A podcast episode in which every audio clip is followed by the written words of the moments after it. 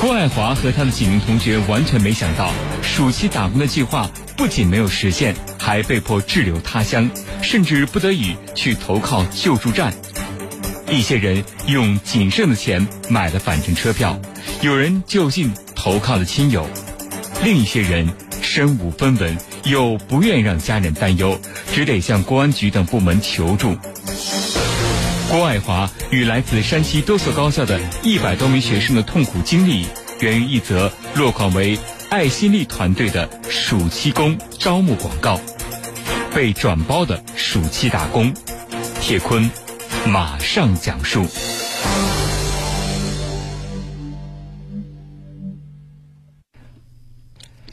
尽管已经过去了一段时间了。不过，郭爱华回想起来自己在暑期打工的遭遇，还是觉得有点后怕。当时他只是在想着，怎么着都要赶紧离开这个地方。身为陕西农业大学公共管理学院大二学生，郭爱华和他的几名同学完全没有想到，暑期打工的计划不仅没有实现，并且还被迫滞留他乡，甚至不得已去投靠救助站。在救助站的那个晚上，因为害怕，这些学生都没怎么睡觉。凌晨三点钟，他们就在院子里来回的走动，一直到天明。第二天，在救助站的帮助下，这些学生每人携带六包方便面，凭着站票踏上了从广州东站开往太原的火车，历经将近三十四个小时，回到了太原市。所有的这一切都源于一则出现在 QQ 群当中的招聘信息。那是在今年暑假前夕，郭爱华从一名山西农业大学学生所组建的 QQ 群当中看到了一则招聘广告。这个广告上是这么写的：“二零一八爱心力团队暑假工招募，前有团队负责了解厂区的环境待遇，后有强大的后勤运营团队。”确保服务到每个学生的需求。招聘的内容主要是招募一些暑假工前往深圳、上海等地的企业来打工，要求应聘者的年龄一定要满十八周岁，男女不限。而广告中关于爱心力团队是这样描述的：山西农业大学两年资质，丰富的安置学生的工作经验，住宿六到八人间，有空调，上六天休一天。环境美丽，团队组织大巴车可以到校门口接人，并且承诺工厂包吃包住，月薪三千五百元到五千五百元不等。广告里声称只招一百人，保证安排工作。在郭爱华看来，这种 QQ 群非常常见，比如什么旅游群、兼职群、招工群，很多那都是学生组织的。有些人也会经常在里面打一点广告。为了保险起见，郭爱华还从山西农业大学一位学长处打听得知，说跟着爱立信团队外出打工，只需要缴纳两百元的车费，底薪两千两百元左右，周末节假日加班的工资还会翻倍，算下来一个月可以挣到大约有三千五百元。但是郭爱华还是有点不放心。他又咨询了上一届曾经跟着爱心力团队去打过工的一些同学，反馈来的消息说，虽然工程的条件简陋，不过也的确挣到了钱。在几番考察以后，郭爱华和同学一起报了名。几乎在同一时期，山西农业大学软件学院大一的学生杨斌也在另外一个 QQ 群当中看到了这样的一条信息。用杨斌的话说，这个 QQ 群创建好久了，那是一个师兄建起来的，很多人选择在这里寻找各种各样的信息。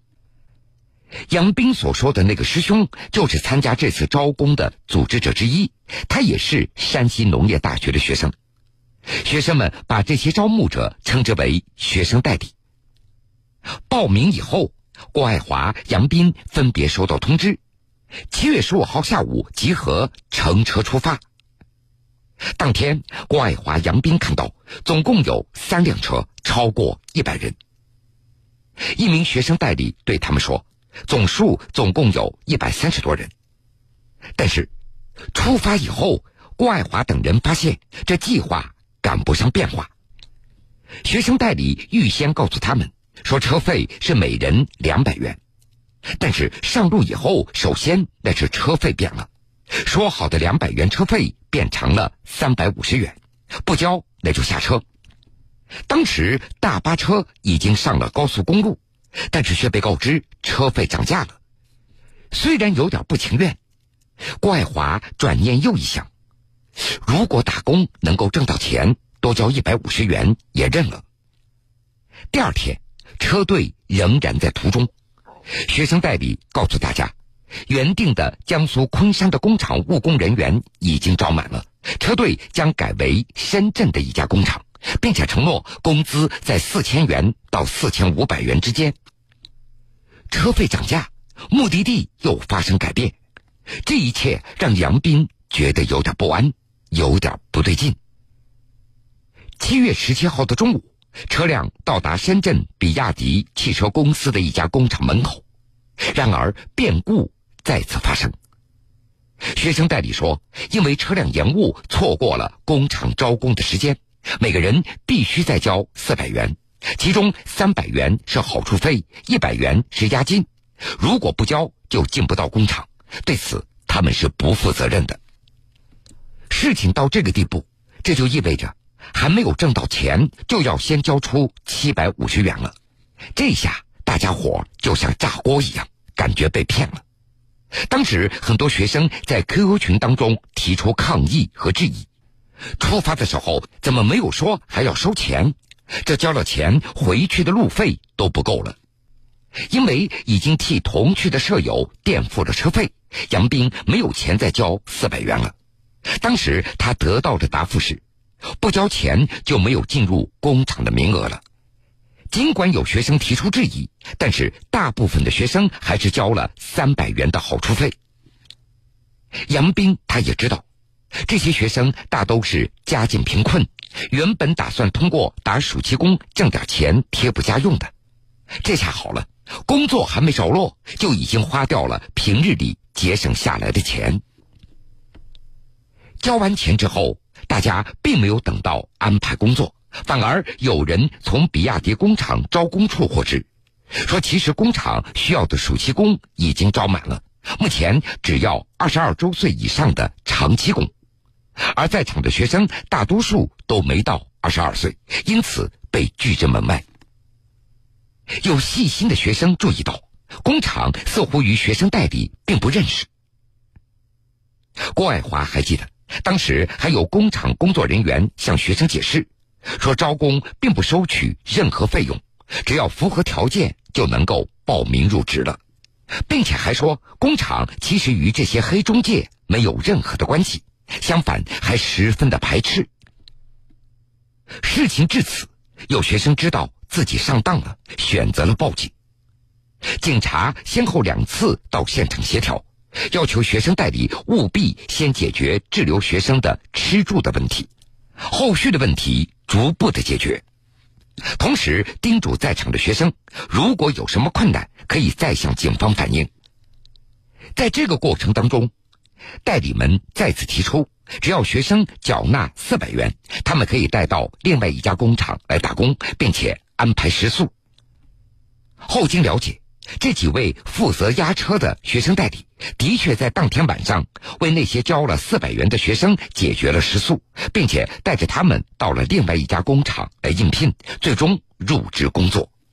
尽管有些学生并没有达到招工企业所要求的年龄，而没有交钱的学生则滞留在工厂的门口。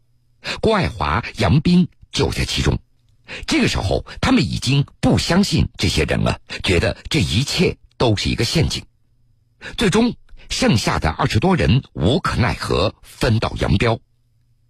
郭爱华他永远忘不了那天晚上的感受，又气又累又困又饿。最终，他和舍友用身上仅剩下来的两百多元吃了一点东西，找了一家小旅馆暂时住了下来。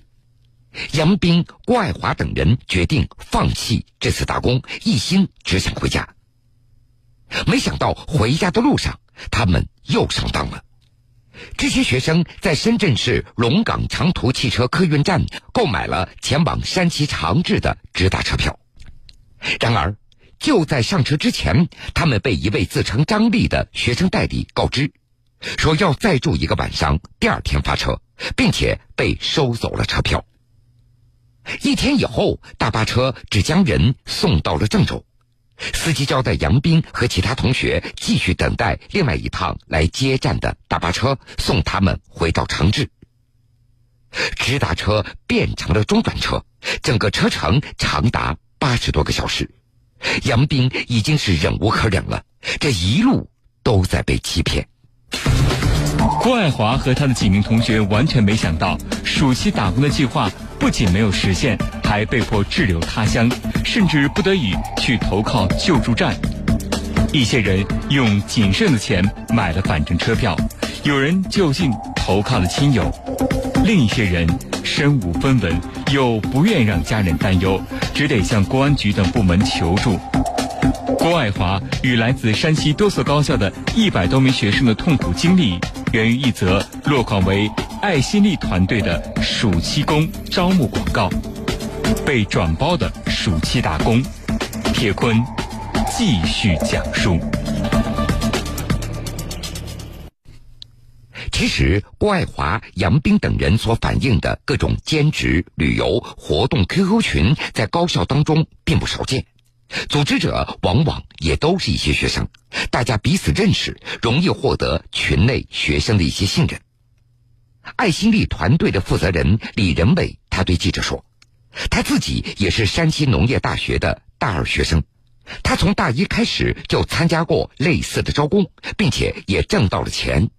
之后，他跟着师兄开始做起了代理，在寒暑假招收学生外出打工。”李仁伟还注册了以他为法人代表的深圳市聚盛劳务派遣有限公司。就在上个寒假，他还曾组织过多达四十多人的代理团队，招募了超过三百多名学生外出打工。每招到一个学生，这些学生代理可以获得六百元到七百元不等的报酬，这让他们尝到了甜头。但是，这次所出现的情况让李仁伟。大呼意外，他解释说，自己的公司与深圳市嘉信劳务派遣有限公司有过多次的合作，对方有很多渠道，自己只不过用别人的渠道给工厂送人。那么，为什么之前招工都能入职，而这次却被卡住了呢？李仁伟说，当天没有能够入职，的确是由于车辆迟到。他也一直在通过电话与嘉信劳务派遣公司安排的对接人取得联系。如果那天能够准时到达公司，就可以让这些暑期工按时入职。根据李仁伟的介绍，外出打工的学生大多为大一大二的学生，不少人年龄并没有达到公司招工的年龄要求，所以有人会瞒报年龄，签长期工的合同入场。但是暑假结束就得回来，这就意味着这些瞒报年龄的学生提前结束打工的时候，可能还要面临着违约的风险。另外，李仁伟还说，他们临时收取的四百元的费用，他事先也没有预料到。用他的话说，从大一做到现在这么长时间，没有任何情况收费，利润非常少。这次也是因为来晚了，才收取一定的费用。他解释，所谓的好处费是用来打点关系的，让牵线人和工厂把这些学生想办法安排进去。针对此事，记者与山西农业大学取得联系，山西农大有关负责人表示，已经责成相关部门和李仁伟取得联系，正面回应学生的合理诉求。校方同时安排专人前往深圳看望正在务工的学生，保障他们的安全以及权益。截止到目前，山西农业大学反馈的信息说，总共有二十名学生返回到山西。组织这次外出务工的两位学生代理已经向大家认错，并且获得了同学们的谅解。在返回山西的这二十人当中，有两个人因为没有接电话、登记的银行卡出现错误等等，暂时无法退还路费。其余十八人每人获赔往返路费七百元。不过，值得注意的是，又有学生反映，二零一八级的新生还没有入学，有的招工代理最近又在组建面向他们的 QQ 群了，所以不免有些担心。这些学生代理已经在谋划下一次了。